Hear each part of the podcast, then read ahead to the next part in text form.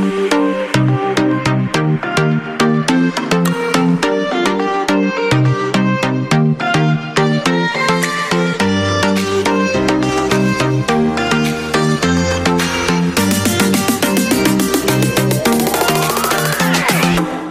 Bienvenidos y bienvenidas a una nueva entrega de podcast con KD K-Pop. Yo soy Chris. Y yo, Laura. Y os traemos un nuevo programa con mucha actualidad. En el programa de hoy vamos a hablar de los debuts en solitario dentro de los grupos, conoceremos a Junha y Johnny nos comentará la reciente polémica en Corea respecto a la cancelación de Joseon Exorcist y todo lo que esto está suponiendo. Además de, como siempre, noticias, premios y comebacks de la semana. Y antes de empezar, queríamos anunciaros que la semana que viene no habrá programa, ya que haremos un pequeño descanso. Creo, y no me equivoco al afirmar, que no somos las únicas personas que nos estamos dando cuenta de que los debuts en solitario son cada vez más comunes y se están convirtiendo en un fenómeno en auge.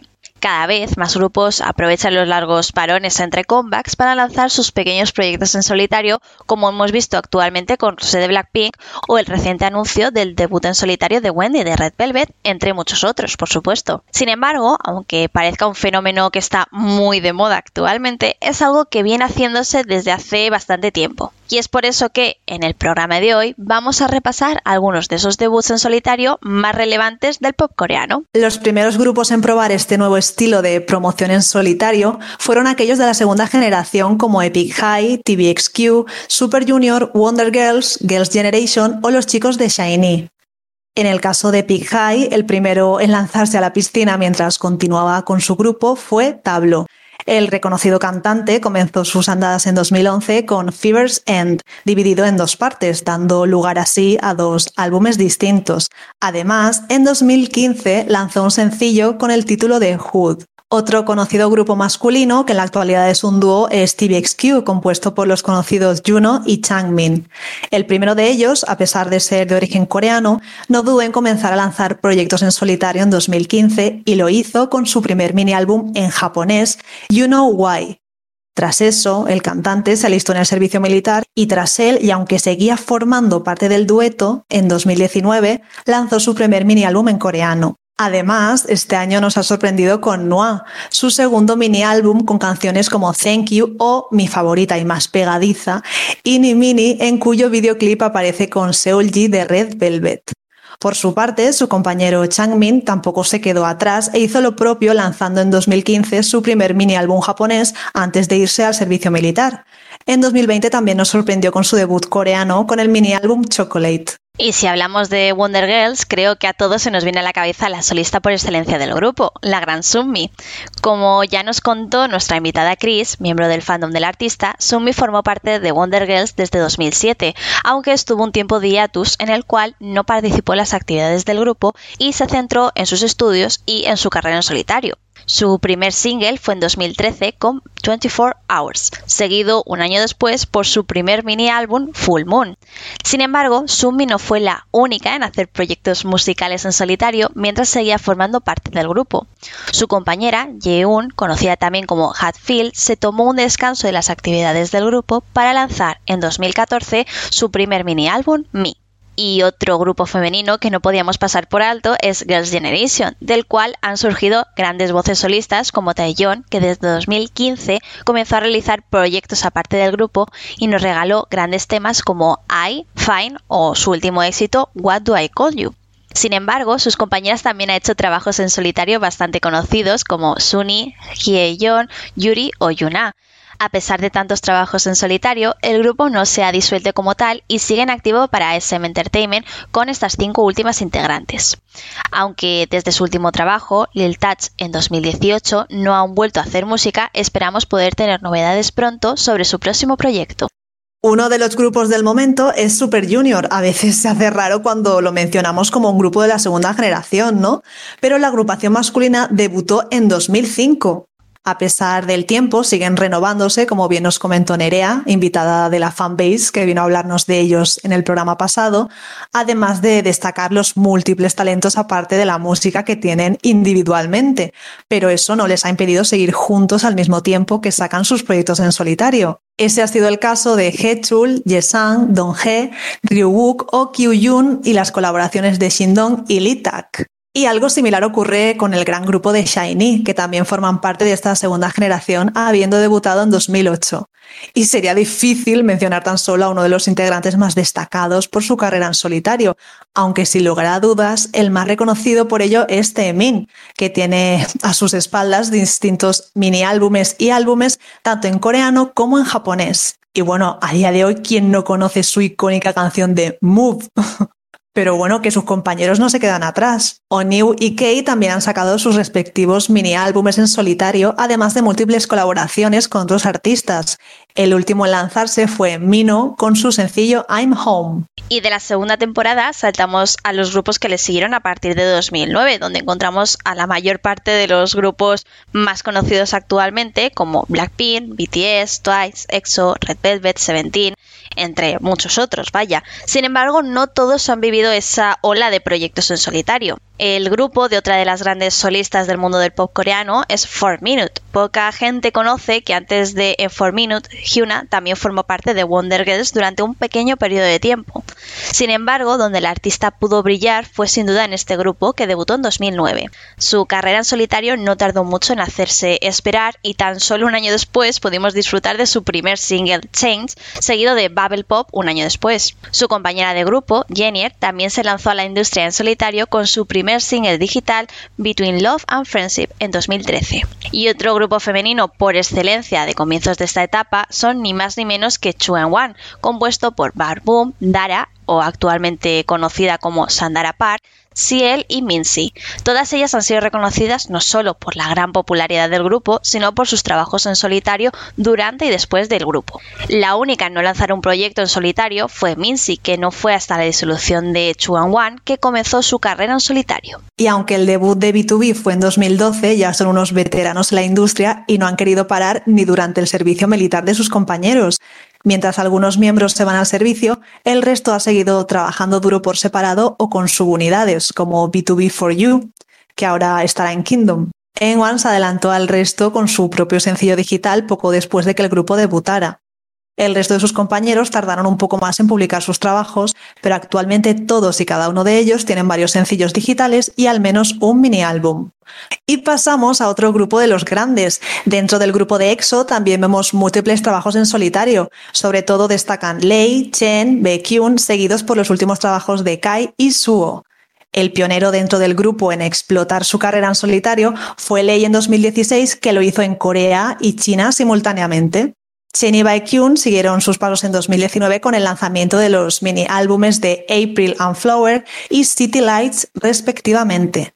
Los últimos en unirse a estos debuts en solitario han sido Suo y Kai, el primero con Self Portrait en marzo y el segundo con Kai a finales de año. Y bueno, dentro de nada, el día 30, Baekhyun sacará su tercer mini álbum Bambi antes de alistarse en el servicio militar. El grupo femenino de Dreamcatcher nos enamoró hace poco con su último comeback grupal Dystopia Road to Utopia, que por cierto supuso el regreso al completo del grupo.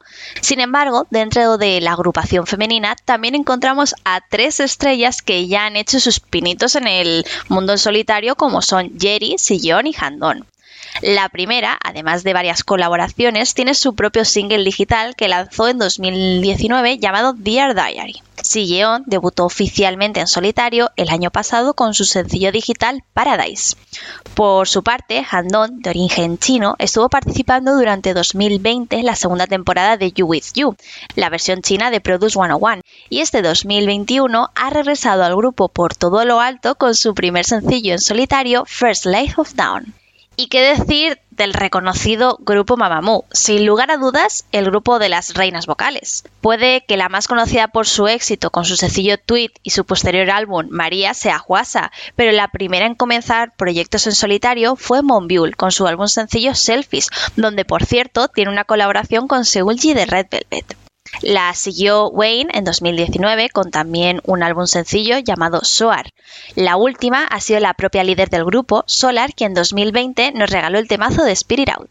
Bueno, y qué decir de BTS, que además de tener una larga trayectoria como grupo, también son conocidos por autoproducir sus proyectos en solitario, además de para otros artistas. El primer lanzamiento en solitario fue Do You, el mixtape de RM, por aquel entonces aún llamado Rap Monster, en 2015, compuesto de 11 canciones.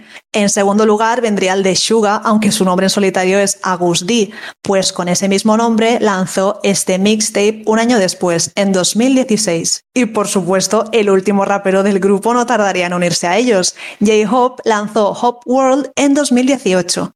Pero la cosa no se queda ahí, ya que el pasado año Agus D, Akashuga, nos sorprendió con el lanzamiento de D2. Por cierto, cuando nombro la palabra mixtape, por si no sabéis lo que es, me refiero a trabajos que podemos escuchar de manera gratuita a través de plataformas como Spotify y SoundCloud. No son álbumes físicos, sino digitales para que todo el mundo pueda disfrutar de ellos. Comentar también que otros miembros que llevan tiempo preparando sus canciones en solitario son Taeyong, B y Jungkook. Tae dijo ni más ni menos que tenía ya hechas 13 canciones y Jungkook habló también de que tenía ganas de que los fans escucharan las canciones en las que estaba trabajando. De hecho, y como curiosidad, el tema de Stay, que está incluido en su último álbum grupal, Beat, iba a formar parte de su mixtape, pero al final pues decidió incluirlo en este álbum. Blackpink ha sido uno de los grupos femeninos más conocidos a nivel mundial y hasta hace tan solo unos meses la única integrante en tener una canción en solitario había sido Jenny, quien en 2018 publicó su éxito solo. Hace poco, YG Entertainment anunció que el resto de integrantes lanzarían proyectos en solitario y la primera en hacerlo ha sido Rosé con sus recientes éxitos On the Ground y Gone. La idol será seguida por su compañera Lisa y Jisoo será la última, ya que actualmente se encuentra grabando el drama Snowdrop. Y por último, cabe destacar los recientes debuts en solitario de Oh My Girl y Red Velvet. Del primer grupo destaca Yua, que comenzó con un tímido sencillo digital en 2018 llamado Take a Morning Call, seguido de su primer mini álbum, Bon Voyage, que lanzó el año pasado y que, por cierto, nos encantó.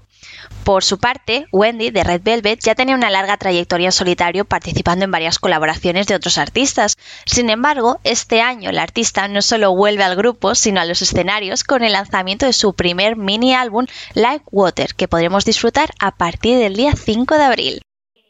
Seguimos conociendo los grupos más relevantes del mundo del K-pop y queremos hacerlo de la mano de sus seguidores más fieles.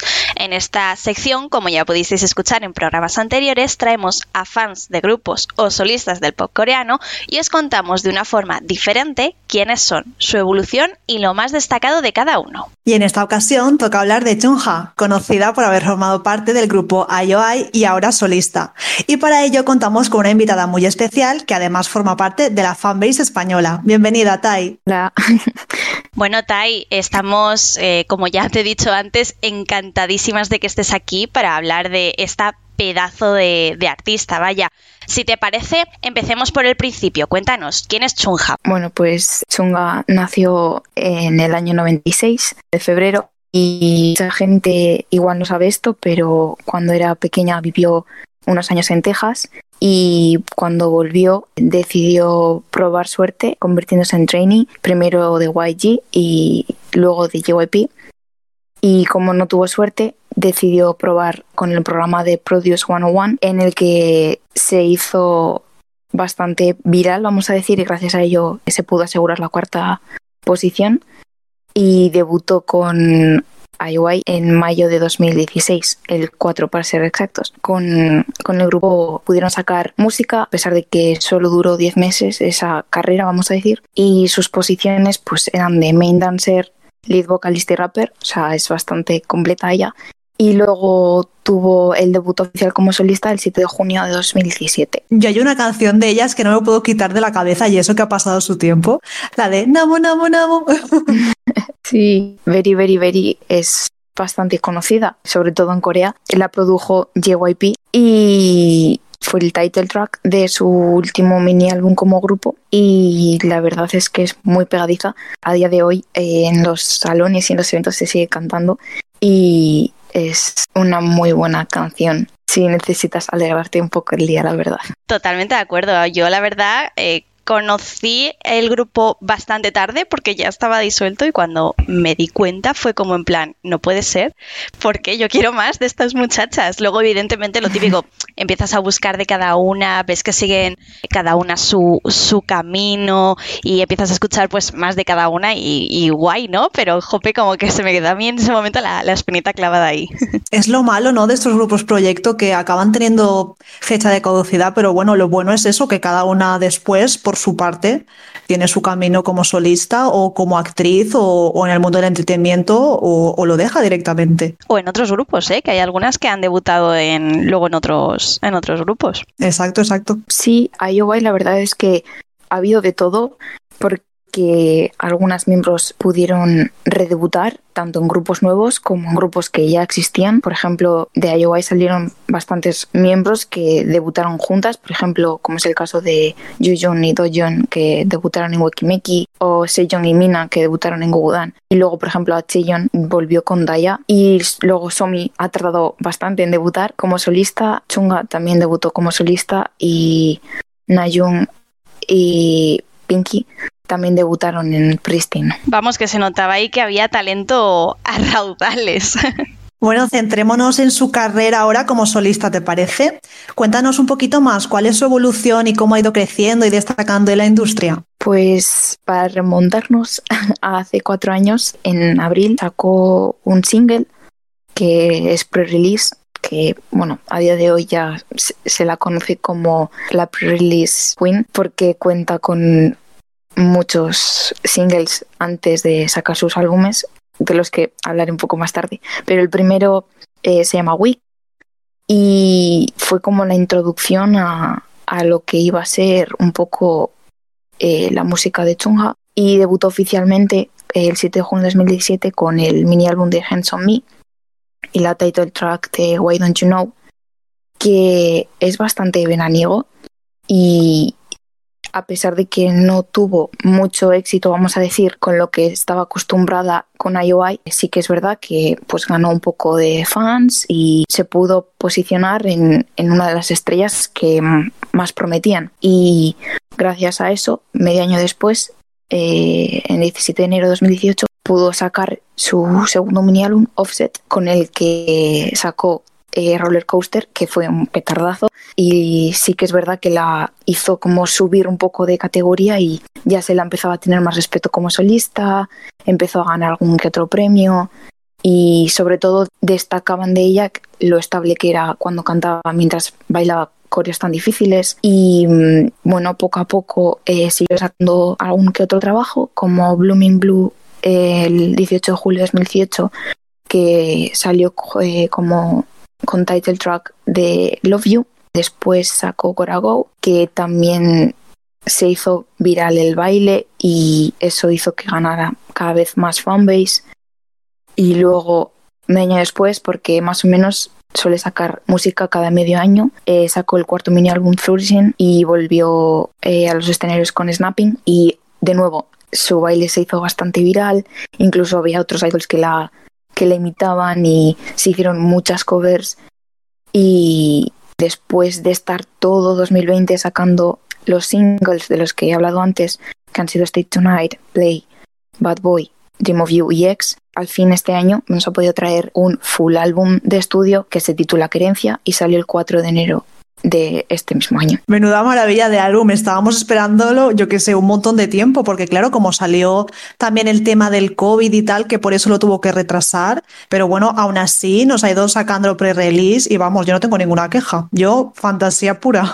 A mí me gustaría añadir, la verdad es que precisamente lo que estaba diciendo Tai, que es que todo lo que saca Chunja es temazo tras temazo, tras temazo, tras temazo y o tienes en tu cabeza, eh, porque no sé si a ti te ha pasado, Laura, pero es que a mí a medida que Tai iba mencionando las canciones, en mi cabeza iba sonando la canción, ¿sabes? O, en mi cabeza se iba reproduciendo el baile. Que es que al final es eso, es, es lo, lo bueno que tiene esta eh, idol, que es súper, vamos, que es que vale para todo y hace de todo y todo lo que hace lo hace increíblemente bien, ¿no? O sea, al menos esa es la perspectiva que tengo yo también, que a lo mejor estoy pecando un poco de, fan disculpadme, pero la verdad es que me encanta. No, no, es que es tal cual. Y encima, es que ¿quién no conoce la canción de Gorago? Que es lo que ha dicho ella, que se hizo viral y un montón de idols haciendo covers y de todo. Es que es un temazo, todo lo que saca. No pasa desapercibido, vaya. No, no, y luego repasando un poco, bueno, repasando no, porque ella lo ha hecho Tai, pero comentando un poco todo lo que nos ha regalado este año, bueno, este año, desde 2020 hasta ahora que ha sacado el álbum completo, un mega álbum completo. Vaya cantidad de temazos. Y no hace mucho salió la versión totalmente en español de Demente, que vamos, para mí ya era una fantasía enterarme de casi toda la canción, porque la primera parte está cantada en coreano por ella, pero ahora toda en castellano. No sé, Tai, si tú quieres comentar algo al respecto de, de Demente en, concreto o de todos estos trabajos que cada vez va sacando la, artista que yo de verdad eh, espero que tarde bastante en volver a traernos algo no por nada sino porque creo que se merece unas merecidísimas vacaciones y descanso vaya. La verdad es que hay como esa broma dentro del, fandom de que la empresa no la deja descansar porque aparte de toda su música también tiene muchas colaboraciones em, es más desde que debutó ha colaborado con, con más de 20 artistas y además también como tiene una voz bastante característica, vamos a decir, también la llaman para hacer temas para dramas. Y eh, sí que es verdad que de todas las colaboraciones que podían pasar, nunca me iba a esperar que iba a ser con un artista como Wayna porque es hispanohablante y nos han podido regalar una canción completa en español y la verdad es que me siento muy agradecida. Y claro, yo es lo que digo, eh, no me esperaba una colaboración así porque siempre ha colaborado con artistas coreanos. Es más, hace poco ha colaborado con Rain. Y mm, sí que es verdad que había colaborado con Christopher, que es un cantante danés, y con Huff, que es un productor estadounidense, pero no me imaginaba que fuese a colaborar con alguien que, que hace música en español. La verdad es que, repetimos, es que, ¿qué no hace? Que por cierto, hablando de colaboraciones, que, que es que ha hecho de todo, repito, eh, hizo una colaboración con Soyeon de G-Idol, Simi de G-Friends, Seul de Red Velvet, un temazo, por cierto. O sea, yo y Love, ojalá saquen más cosas juntas, porque la verdad, encantada no, lo siguiente, vaya. y bueno, no sé si quieres que, bueno, ya hemos hablado aquí 50.000 cosas de, de, todo lo que hace. Eh, no sé si quieres contarnos algo interesante de, ella, curiosidades, anécdotas de, pues, bueno, de, su evolución como artista, lo típico de eh, le gusta hacer esto o de cara a los fans, no sé. Aquí ya siéntete libre de, querer comentarnos eh, eh, y ponernos al día sobre, sobre ella. Pues la verdad es que Chunga, a pesar de cómo es en el escenario, de, de la potencia que tiene, es una persona bastante tranquila, suele quedarse en casa con su perro Bambi y con su madre y vamos a decir que en inglés se dice homebody a una persona que suele tender a estar en casa. Y sí que es verdad que Chunga es un poco así, ¿no? Más, más no es como algunos eh, artistas que suelen quedar entre ellos y demás fuera, sino que suele quedarse en casa y le cuesta, lo dijo en un programa en el que salió hace poco en Running Girls, que le cuesta bastante hacer amigos porque o está trabajando o solo son amigos de la industria pero tampoco son tan cercanos.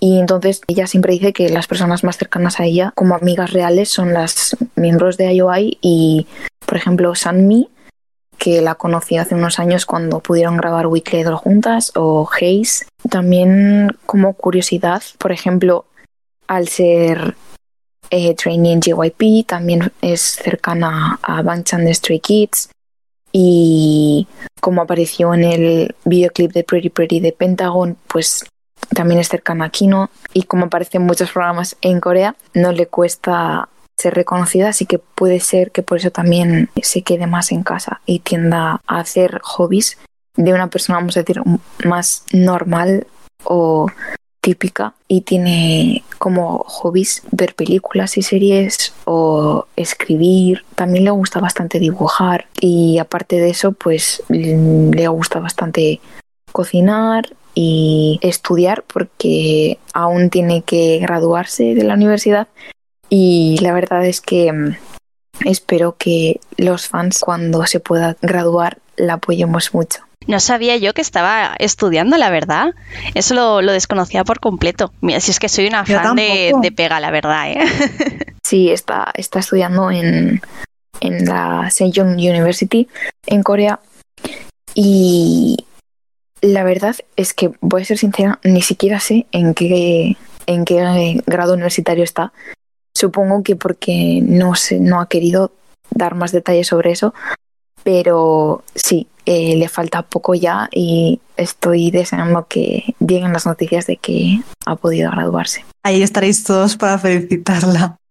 Y una cosita, con la carrera que lleva, ¿podrías comentarnos así los premios e hitos más relevantes? Pues la verdad es que empezó desde el principio ganando premios cuando debutó como solista, porque si tengo que contar los premios de IOI, igual me extiendo demasiado, pero por ejemplo ganó, en cuanto debutó, eh, ganó un premio en los Gaon Chart Music Awards a Mejor Artista y también en los Korea First Brand Awards eh, ganó el premio de Mejor Idol Femenina y luego pues ha ido recopilando varios premios en los, por ejemplo, Asia Artist Awards, también ganó más en los Gaon Chart Music Awards, en los Genie Awards, en los Golden Disc, en los Melon Music Awards, en los Mama, incluso ha podido llegar a, llevarse hasta tres Bonsangs. Eh, el hecho de que haya sacado música constantemente ha hecho que sus canciones lleguen a puestos muy altos en los charts de Billboard o incluso en Hanteo ha acumulado más de 120.000 copias. Incluso ha sido la única artista femenina que ha entrado en el top 50 del US Radio uniéndose a, a BTS y ahora mismo cuenta con más de 3.600.000 oyentes mensuales en Spotify, que es incluso más alto que otras artistas femeninas coreanas que también son bastante conocidas como IU, Sanmi o Hyuna. No, no, sí, la verdad es que, vamos, mm, no, no hace falta ver todos los premios para, para ver que es eh, un artista de renombre, pero cuando hacemos repaso a absolutamente todo esto, nos hace darnos cuenta precisamente de, de todo lo, lo, que ha generado, ¿no? De, de que no para y de que todo ese esfuerzo además ha sido y es recompensado día a día. Y yo quería preguntarte, ahora ya hablando más de los fans como tal, quería pues que nos dijeras un poco, que nos acercaras lo que es el fandom, qué nombre reciben los fans y si vosotros en la fanbase hacéis algo en concreto pues para apoyar a la, al artista que queráis compartir con nosotros. Pues el fandom, la verdad es que igual es por favoritismo, pero sí que creo que tiene uno de los nombres al menos significativamente más bonitos que que he podido escuchar porque yo, aparte de Chunga, evidentemente soy fan de más, de más artistas, pero el nombre del fandom de ella es Biul Haran. Eh, es estrella y Haran es eh, volar alto juntos. Entonces, con este nombre, ella quería decir que los fans y ella serán la guía de cada uno y podrán llegar a límites inalcanzables para otros juntos. Y hace poco el fandom consiguió los mil días, como hacen como con otros fandoms, pues nosotros llegamos a los mil días desde que nos pusieron nombre y ahora mismo contamos con un lightstick oficial del que no se ha hecho una versión nueva, como por ejemplo BTS o Monsta X, que tienen varias versiones del mismo. Incluso ella nos ha dedicado canciones, por ejemplo, ahora en Querencia hay una canción que se llama Viol Haran y entre paréntesis están las dos fechas de sus debuts, tanto en IOI como en solista, y es una canción hecha enteramente por ella y es para nosotros también decir que los colores oficiales son el, verde, el azul y el morado y ya estaría, porque no es verdad, o sea, sí que es verdad que somos muy pasionales a la hora de apoyarla, pero ahora mismo no hay ningún proyecto en marcha más que aquellos de streamear querencia en Spotify y en todas las plataformas digitales o los videoclips. Si hubiese sido antes, sí que hubiese podido mencionar de que se estaba haciendo una recaudación de dinero para su cumpleaños para poder donar el dinero. Eh, pero ahora mismo no hay ningún proyecto abierto. Oye, el lightstick es súper bonito, ¿eh? a mí me encanta. Y no conocía el significado del nombre del fandom, también me parece súper bonito. Sí, la verdad es que el lightstick es muy bonito porque la luz en sí está atrapada por un diamante y están la luna y las estrellas que representa la luna evidentemente a Chunga y las estrellas somos nosotros y tiene una luz blanca y es muy bonito de ver sobre todo a oscuras yo personalmente lo tengo, entonces a veces jugueteo con él porque ahora mismo como no podemos ir a conciertos, pues no queda otra que al menos utilizarlo de linterna. Pero sí, es muy bonito. Y el nombre, como he dicho antes, sí que me parece muy enternecedor que ella pensase que ese nombre podía hacer que nos sintiésemos más juntos y que realmente podamos alcanzar los límites que sean con ella. Sí, es súper bonito. Es que a mí me encanta ver esa relación que tienen los artistas con sus fans y todo lo que, lo que se hace alrededor de ellos. Bueno, y ya pasamos a lo personal, a nuestras preguntas favoritas para cerrar la sección. ¿Desde cuándo y cómo la conociste? ¿Y qué es lo que te hizo hacerte fan? De decir, mira, soy súper fan de esta mujer, es una reina. Pues soy fan desde el principio, vamos a decir, porque empecé a ver Produce porque evidentemente Mnet alcanza a todos los lados del planeta y saber que iban a hacer un programa survival eh, y que de ahí iba a salir un girl group me llamó mucho la atención y decidí verlo y el momento en el que decidieron que Chunga iba a hacer un freestyle bailando y bailó a Beyoncé de aquella manera, dije, da igual que no debute, ella la voy a seguir a donde sea. Y desde entonces soy fan y pude crear la fanbase. Es más, creé la fanbase mientras aún estaba en Produce y hay algunos tweets que incluso informaban de cómo iba avanzando durante el programa y saber que al final quedó en cuarta posición y pudo debutar y tener la oportunidad de mostrarse como artista me hizo muy feliz. La verdad es que al fin y al cabo, como siempre decimos aquí, eh, esto termina siendo el, K-pop conquistando el, mundo, ¿no? Porque precisamente lo que has dicho tú, eh, quien no conoce a día de hoy ya cada vez con lo extendido y, normalizado que está, por ejemplo, pues los vídeos de Studio Tube, los vídeos de Mnet, todos los programas, todas esas cosas, eh, que al fin y al cabo es lo que te digo ¿quién no lo ha visto? Que nosotros aquí también, hay que decir, somos muy fans de, los vídeos, que sé que Laura lo quiere decir, pero me voy a adelantar, de, de Chunja en Estudio Chun, por cierto. Es que ese canal es una fantasía, o sea, la calidad que tiene, es que y por supuesto In Love con, con Bicycle, ¿eh? hay que decirlo. Los vídeos de Studio Chum eh, han sido un regalo para las personas que nos gusta ver los bailes y sobre todo porque tienen mucha definición y no solo sacan un vídeo, sino que también sacan fancams del, de cuando están en el estudio y te hace apreciar mejor el trabajo que se pone en las coreografías y todo lo que hay detrás. Totalmente, totalmente de acuerdo. Ya te digo, eh, nosotras aquí somos súper fans eh, de, todo el contenido que sacan, pues precisamente lo que dices. Y quería, ahora ya a las preguntas que, que van a pinchar ahí un poco a doler, quería que nos comentases cuál es tu álbum favorito, ¿vale? Y después, bueno, primero el álbum, dinos el álbum y luego tengo la, la siguiente pregunta. He de decir que me quería decantar solo por uno, pero es imposible. Así que voy a decir que de mini álbums mi favorito es el cuarto, el último, el de Flourishing. Y en segundo lugar estaría Blooming Blue, porque son dos conceptos bastante diferentes de ella. Entonces muestran su diversidad como artista y luego evidentemente querencia porque es su primer full álbum y que nos haya podido dar 21 canciones con intros y outros incluidas es un regalo que le tengo que dar muchas gracias. Además es que hay un montón de canciones y muy diferentes, o sea, me encantó la versatilidad que tiene, ¿no? Que no es simplemente un estilo, sino que hay muchas canciones de todos los estilos. Bueno, sin ir más lejos, la canción de Demente que hemos comentado y me encanta, o sea, me encanta toda la fusión esta que hace. Sí, la verdad es que el álbum en sí ya estaba predispuesto a, prometer esa variedad cuando fue, fue sacando los teasers y cada teaser era diferente y era como, ¿qué está haciendo? Y resultó que el álbum iba a tener cuatro partes diferentes, vamos a decir, en los que en cada parte se concentra un tipo de chonga. Entonces hay cuatro chungas, por así decirlo, en, en el álbum. Madre mía, no, sí, es que es lo que venimos diciendo a lo largo de toda esta entrevista, que es que es alucinante todo lo que es capaz de, de hacer ella, ¿no? Y bueno, ahora ya vamos a la pregunta que, bueno, eh, yo creo que es la más complicada, ¿eh? porque si ya por sí es complicado elegir un álbum, ahora te queremos pedir que nos recomiendes una canción, ¿vale?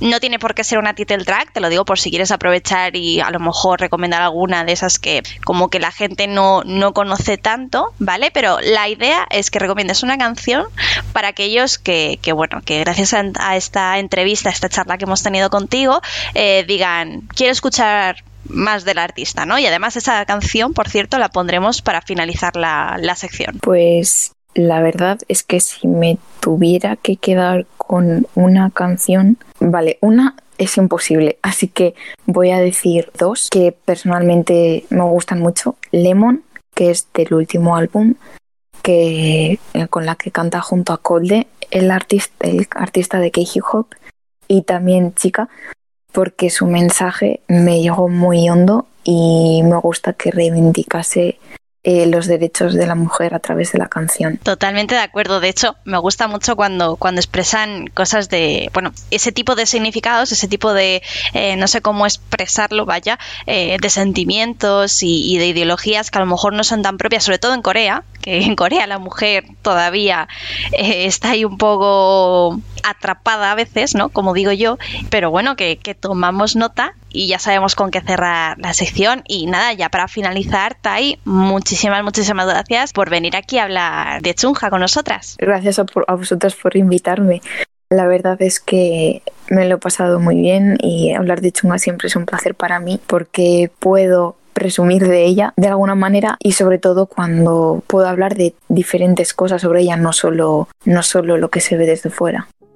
Llega ese momento del programa en el que pasamos de Conca de K-pop a, como ya os podéis hacer una idea, Conca de K-dramas. Y como no podía ser de otra manera, venimos acompañadas del expertísimo Johnny. Bienvenido una semana más aquí nuestro querido podcast. Hola chicas, ¿qué tal estáis? Hoy nos traes un tema calentito. Bueno, diría Laura de actualidad, pero ya sabéis que a mí me gusta me gusta la chicha, me gusta la eh, salsa. Triste, triste. La palabra es triste. Vamos a hablar de un tema triste y creo que va a crear precedente y creo que es algo que está creando incluso polémica dentro de los fans, de los propios fans. Y creo que es el momento de hablar de ello y decir las cosas sin tapujo y hablar y poner los puntos sobre las SIS.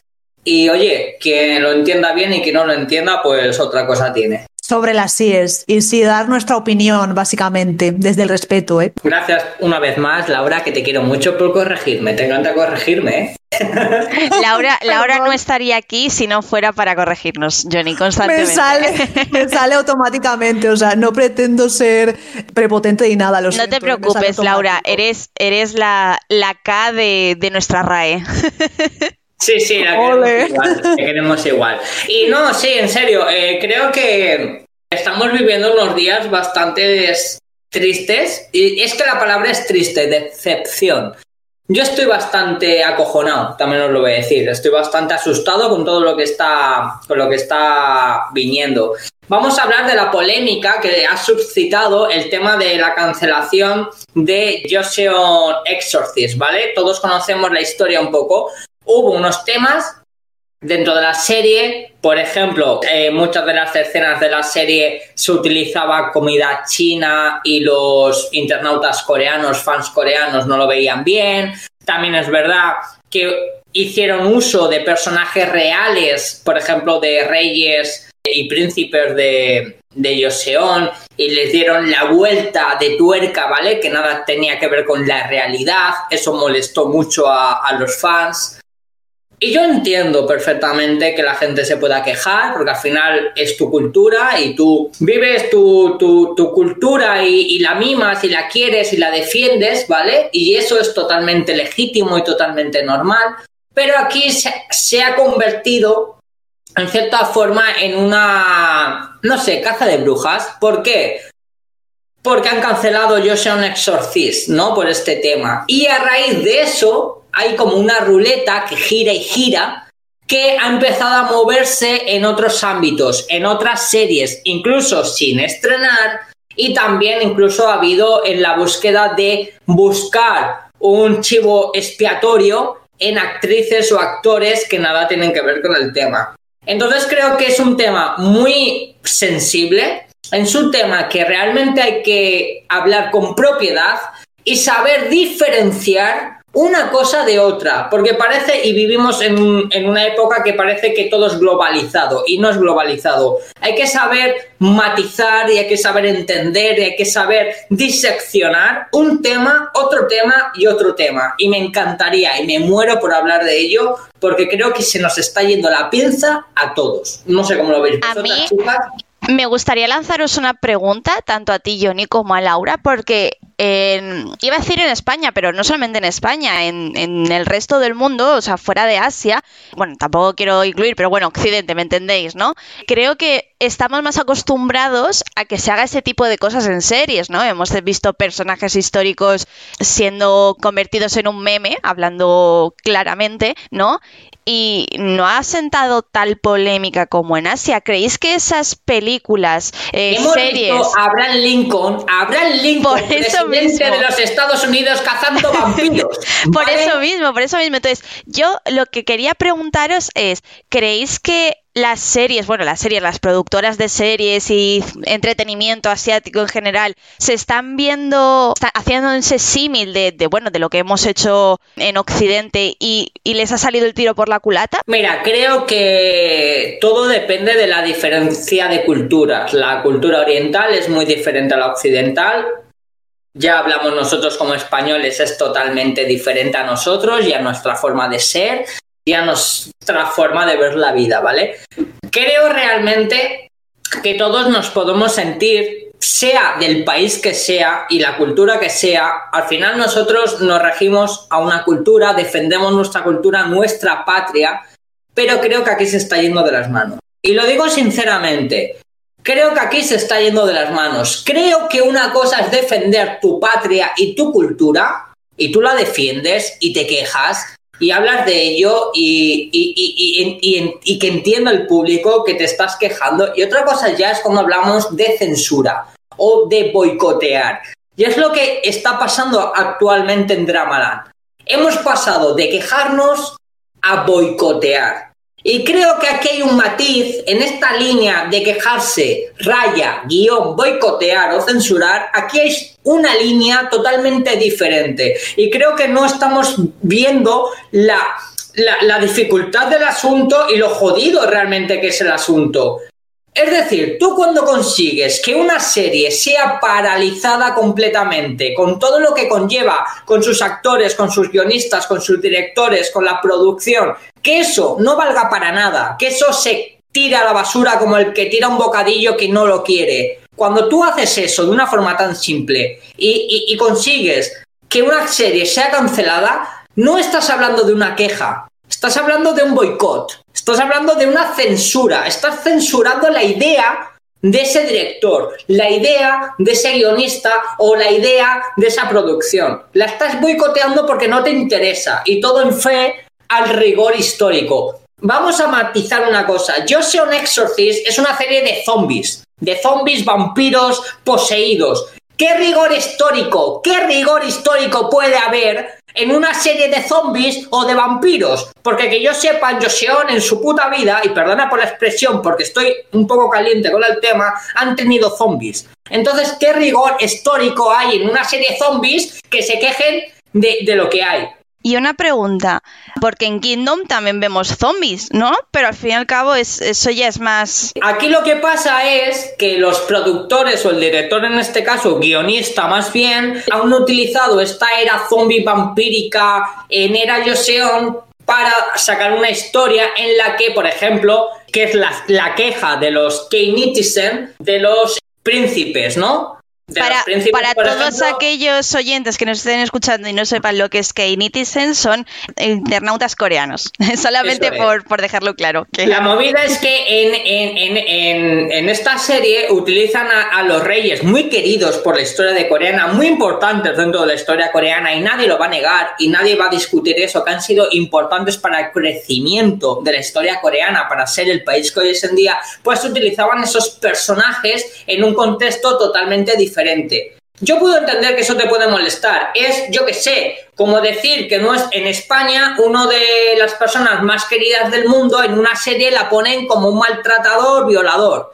Yo puedo entender que eso moleste, pero que no deja de ser ficción, que no deja de ser dentro de la temática de una historia inventada que ya te está demostrando que es inventada cuando están metiendo zombies en la propia producción. Es decir, hubo un revuelo que ya nada tiene que ver con el tema de la comida china como era al principio, porque todos sabemos que sí es verdad que hay una, lucha de culturas entre China, Japón y Corea por todo lo que ha implicado históricamente estos, países, pero ojo, que vuelvo a matizar el asunto, que una cosa es que a ti te pueda molestar esa distorsión. Yo lo entiendo perfectamente, que molesta esa distorsión de la realidad. Pero chicos, que no deja de ser una obra de ficción. Entonces, creo que esto se ha ido de madre en tanto en cuanto ahí la gente se ha sentido perjudicada. Muy bien lo veo normal, perfecto. También te digo, hay que ponerse, hay que hacer también un poco abogado del diablo en estas eh, situaciones, creo, de vez en cuando. Y también hay que ponerse del lado de los internautas coreanos. Al fin y al cabo, no solamente en Corea, como ya hemos hablado a lo largo de todos estos programas, pero en toda Asia tienen una cultura del respeto y de la tradición muy arraigada. Entonces, eso al final también influye en todo esto que está pasando. Vale, te compro eso. Te lo compro. Entonces, dale la oportunidad a la producción de enmendar su error. Es decir, tú crees que lo están haciendo mal y tú crees que no está bien, dale la oportunidad de enmendar el error. Pero no, directamente se manda una firma a la Casa, a la casa Azul, al gobierno, al presidente de Corea con 130 y pico mil firmas para que cancelen la serie. Es decir, no está siendo cabal. ¿Hay manera de que ellos lo puedan enmendar realmente? O sea, realmente lo ya. Pueden enmendar si no tienen tanta presión. Me refiero, me refiero, me refiero. Me refiero. ¿Realmente hay algo que desde la productora ya, ya entre comillas han, repito, entre comillas, ¿eh? han ensuciado esos nombres, ¿no? De cara a esas personas y lo que quieren es eso, que, que no sigan haciéndolo, ¿no? Es, es, lo que entiendo yo. No sé, Laura, si tú querías opinar algo aquí de lo que estamos hablando, que, que estás últimamente bastante callada, ¿eh? Yo te quiero responder. La propia productora mandó un mensaje, mandó un, lo que viene a hacer un comunicado diciendo que lamentaban lo que había sucedido y que si molestaba tanto, ¿vale? Que iban a regrabar las escenas obviando todo aquello que podría molestar a los fans coreanos. Es decir, la propia productora y la propia producción de la serie intentaron enmendar el error. Querían regrabar las escenas. No le dieron la oportunidad, no se la han dado. Directamente los han boicoteado. Y no boicoteado, censurados. Y aquí es donde quiero entrar. Una cosa es que te quejes, una cosa es que no veas bien, Estamos hablando de censura pura y dura en pleno siglo XXI. Pura y dura, censura. Y entonces ya no me vale. Porque aquí hay una línea que marca, aquí hay una línea que marca tus quejas, tus quejas, si realmente te molesta algo, Coño, si la propia producción te está diciendo y está diciendo, ya manda un comunicado, que lo van a intentar enmendar, que van a intentar grabar, regrabar las escenas, que van a intentar hacer todo lo posible para que esto salga bien, no le das la oportunidad, les estás censurando, les estás rompiendo el trabajo, les estás jodiendo básicamente. Entonces, hablamos ya de un prototipo de nueva orden mundial. Estamos hablando que ya lo que no gusta se censura. Y aquí es donde realmente entra la problemática que ha suscitado Joseon Exorcist. Ya no se habla de que, porque quejas en K-dramas ha habido un montón. En Crash Landing on You se quejaron por activa y por pasiva de que no era o no había rigor histórico con el tema de Corea del Norte. ¿Vale? Y lo enmendaron. Moon Lovers, la clásica Moon Lovers, hoy en día no se podría grabar por rigor histórico, pero... De Kingdom, de Monarchs también, al fin y al cabo estáis, estás creando una historia totalmente diferente de, Corea. Pero, el problema que parece que no entendemos es que hemos pasado la línea. Ya no, ya no es una queja.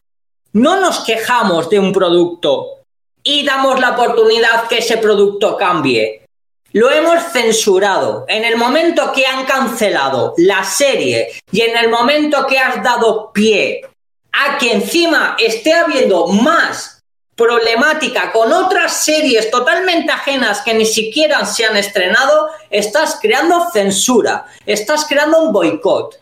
Por lo tanto, es lo que yo realmente me quejo y lo que yo realmente me da pena, rabia y tristeza. Porque ahora si queréis hablamos lo que ha suscitado esta cancelación de Yo sea un exorcist, porque no se ha quedado ahí. No se ha quedado en plan, bueno, mira, se han si Quieres, si quieres, Johnny, vamos a dejar que la propia Laura también dé su propia opinión, ¿te parece? Y luego pasamos a eso que estás diciendo, a esa segunda parte en la que hablamos de, lo que has suscitado. Intentado interrumpirte, pero es que te he visto tan que has cogido carrerilla que digo, mm, madre mía, me voy a esperar a ver si tengo algún hueco. Y es que me da rabia, lo siento mucho, me da rabia. Este tema me da rabia, perdonadme. Y si callo, y como siempre que no callo, pues con, este tema más. Me da rabia. no, no te preocupes, Johnny, que, que, como fans de, de los cadramas también lo lo entendemos, ¿verdad, Laura? Bueno, exactamente. Eh, ¿Me dejáis ya dar mi opinión, por favor? Como bien has mencionado, Chris, por ejemplo, de Eternal Monarchs, sin ir más lejos, al principio tenía muy buena audiencia, pero ¿qué pasó? Que se metió en temas que no deberían haberse metido. Creo que trataban la guerra de Japón, ¿no? ¿Verdad? Entonces, a partir de ahí, pues surgió la controversia y el drama, vamos, en picado, por lo menos allí, porque ya sabemos que internacionalmente es otra historia. Tengo que decir que entiendo la rabia de Johnny como fan, ¿vale? Pero tú tampoco puedes ponerte así con la gente de allí. Tú no puedes decir tal no sé qué se les ha ido la pinza, tú no sabes realmente cómo se afectan, eh, o sea, cómo les está afectando a ellos, ¿sabes? No tienes ese conocimiento de su cultura, de, lo que sea. Entonces... es que hablamos de cosas diferentes, Laura. Yo, obviamente, a mí me... Mira, eh, nosotros en España hemos vivido Memorias de la Alhambra.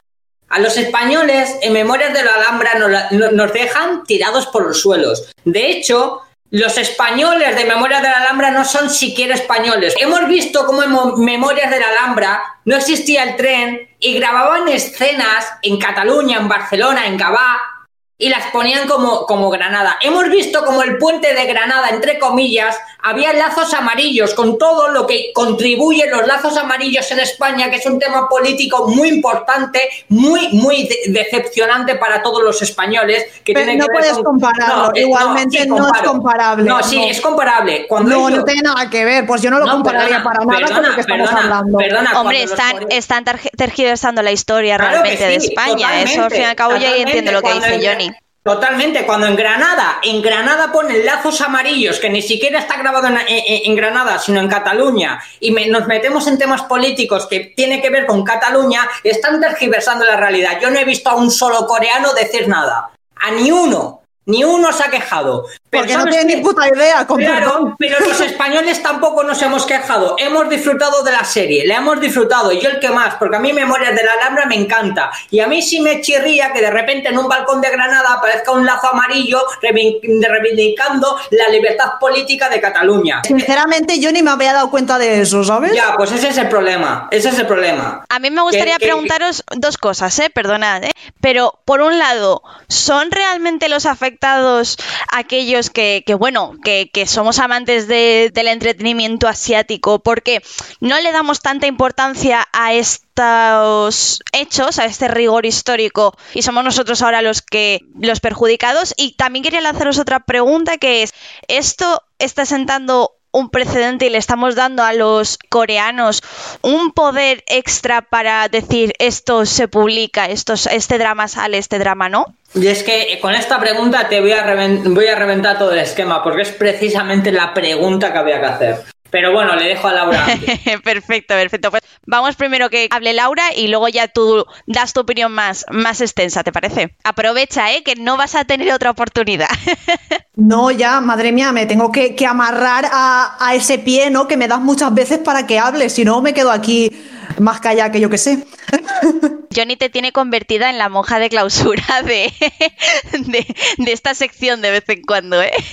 Es que es un bullying constante hacia mi persona. Luego encima se queja de que le esté corrigiendo. Encima que lo hago por su bien, para que Nada, nada, todo es amor, todo queda en amor. Bueno, a ver. Cariño, que no es un bullying, pero es que es un tema insisto, me parece muy es un tema que me tiene enfadado, me tiene caliente y me tiene me tiene eh, triste. Entonces es un tema que voy a hacer todo lo posible para defender a cuerpo, a, cuerpo y espada lo que yo opino.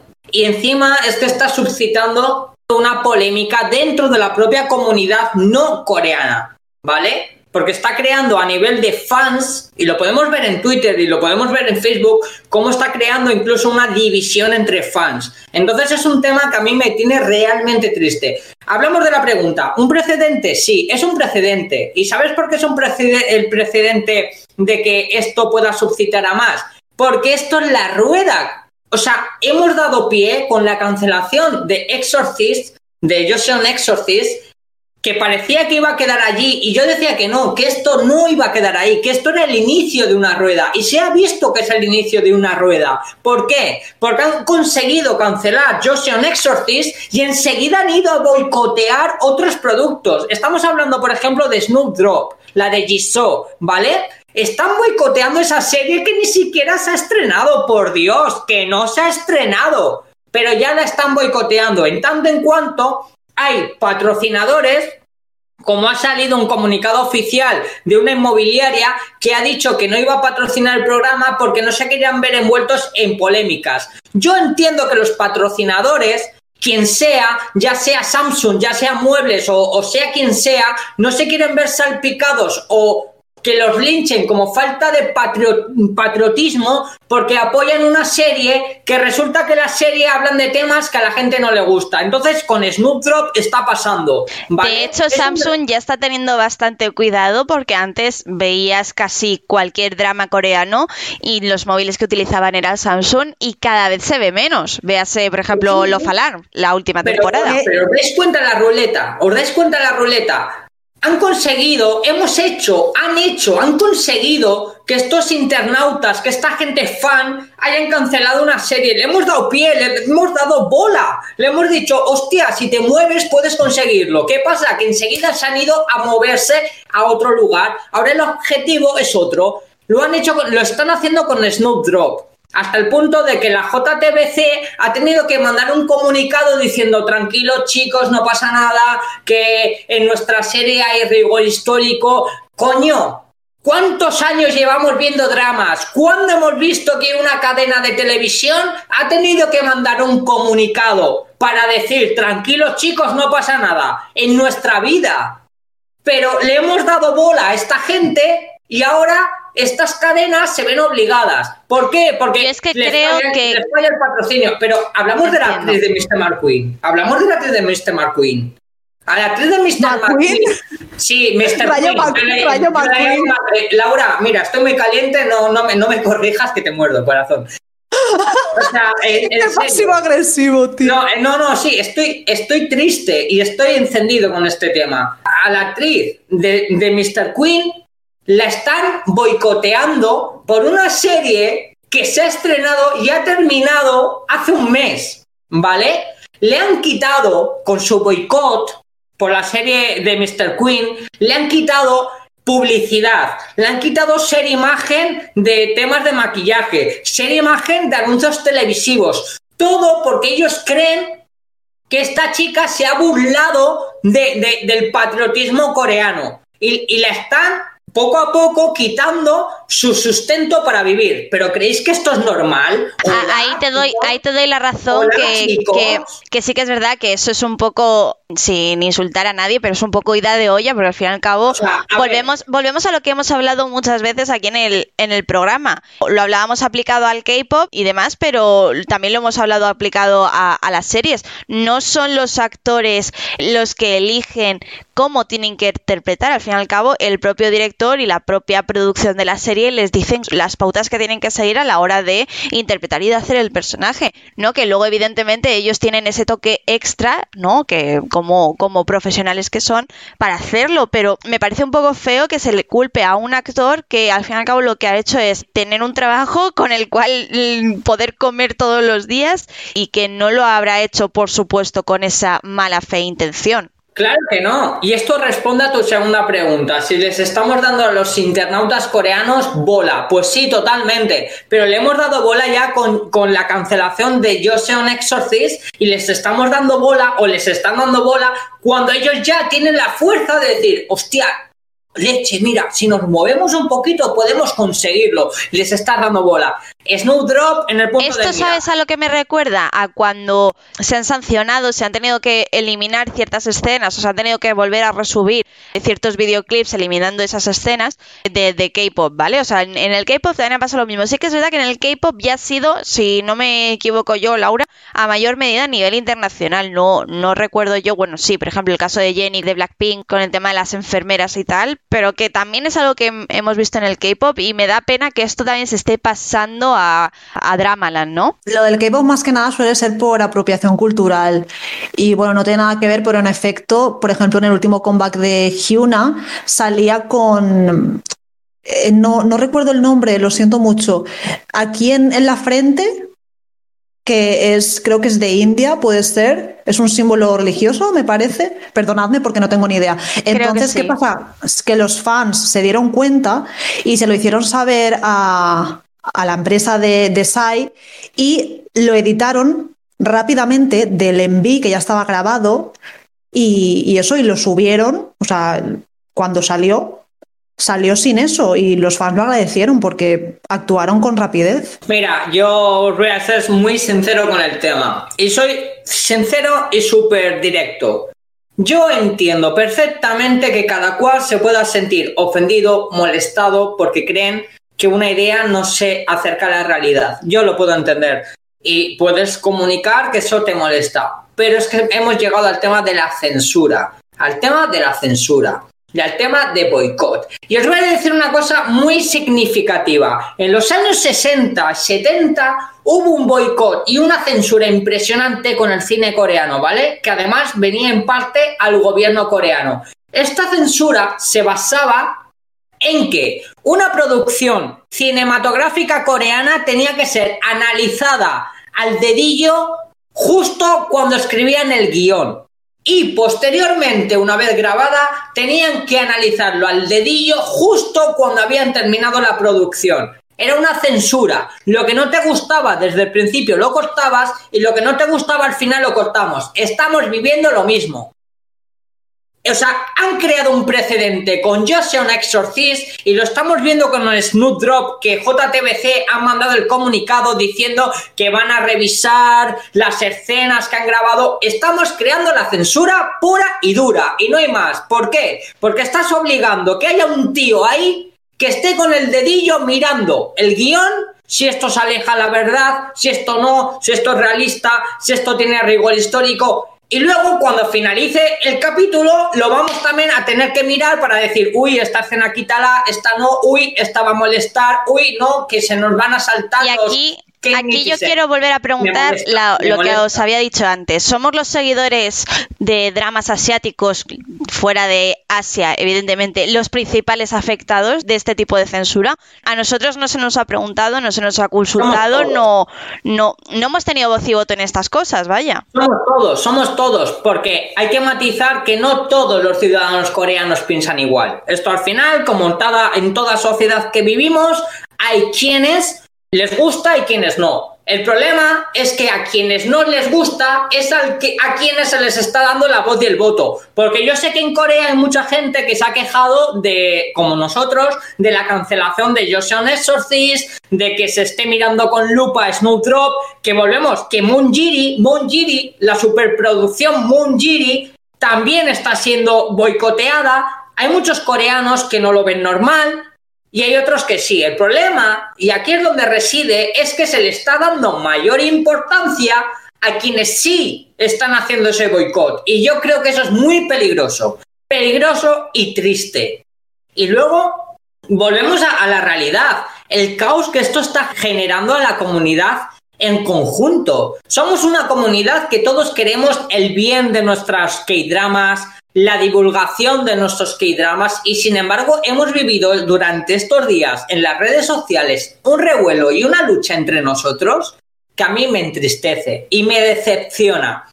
Ha habido, por ejemplo, en Twitter una lucha entre quienes nos quejábamos de esta opción que han tomado de cancelar Joseon Exorcist y toda la ruleta que ha sucedido y esa gente que se quejaba de quienes se quejan de los que nos quejábamos. Es decir, nos hemos creado una propia guerra interna absurda, triste y decepcionante que me da pena. Me da pena.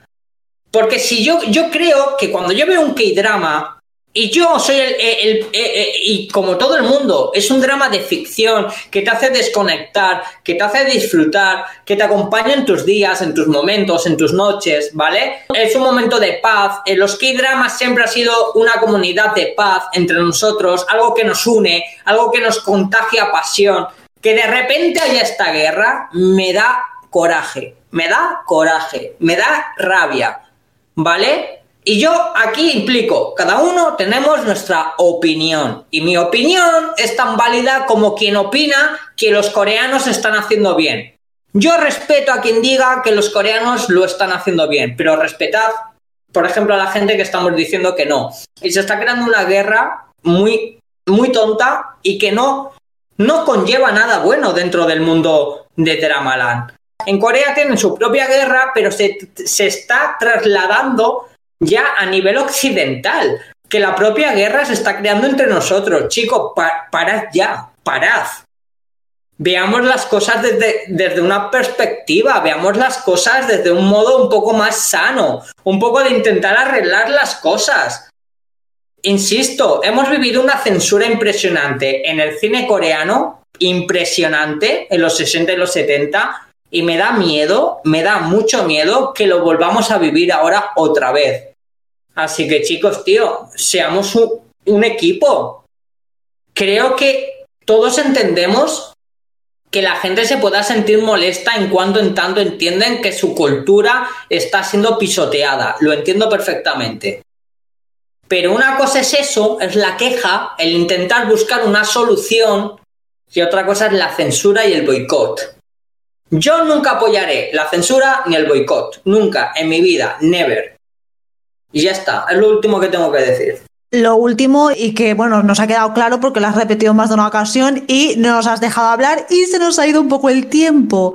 Pero bueno, solo decir así rápidamente que, eh, perdonad por la expresión, a ellos se la sudan los fans internacionales. O sea, a ver, es obvio que si llega más allá, ¿no? Su producción, su trabajo, si es valorado fuera del país, pues es una gran alegría, ¿no? Pero allí sobre todo se centran en la audiencia que tienen del país, básicamente. Bueno, sí, entre comillas, porque al final están vendiendo y ya terminamos si queréis aquí. Ellos, y valga la ironía, ellos están diciendo que quieren el rigor histórico, lo quieren cambiar y no está bien hecho porque ¿qué mensaje le vamos a dar a los fans internacionales? Pues mira, ninguno bueno. No estáis dando ninguno bueno. Cuando estáis censurando y boicoteando un producto, ninguno bueno.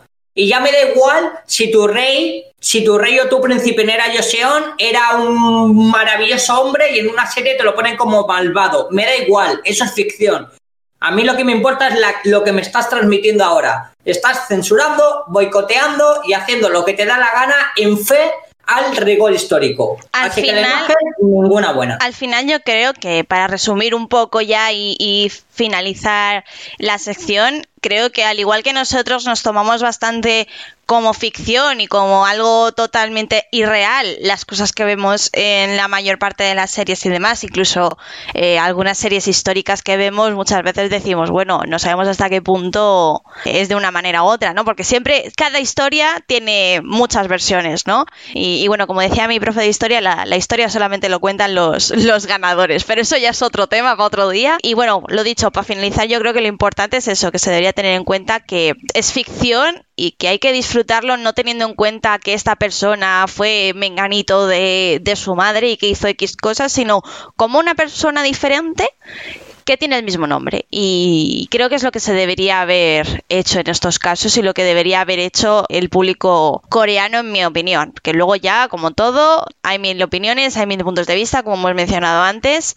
y ya estaría, ¿no, chicos? Claro, porque esa es la opinión lógica desde el punto de vista de un fan internacional, pero lo dicho, yo os entiendo, o sea, estoy con Johnny en, en cierta parte, pero también entiendo la otra parte, no la del boicot y demás a todas estas series que están surgiendo, no, no, eso para nada sino el, que afecte, ¿no? De cierta manera a algunas personas de allí. Así que yo creo que todo es respetable. Sí, sí, seguro que le afectan porque yo creo que los zombies están pidiendo ahora acreditación en lo que hicieron en Joseon. Yo sé que no, han tenido, no, han tenido, en cuenta los zombies en Joseon y yo creo que el boicot viene por ellos, diciendo, coño, chicos. También, también quieren representación, ¿eh? Claro, nosotros tuvimos una parte que ver en la era Joseon y no me vengáis a mí ahora con cuentos. O sea, zombies al poder, zombies. Yo os entiendo, zombies, os entiendo. Oye, quién sabe, igual no venimos del mono y en realidad venimos de los zombies del Joseon.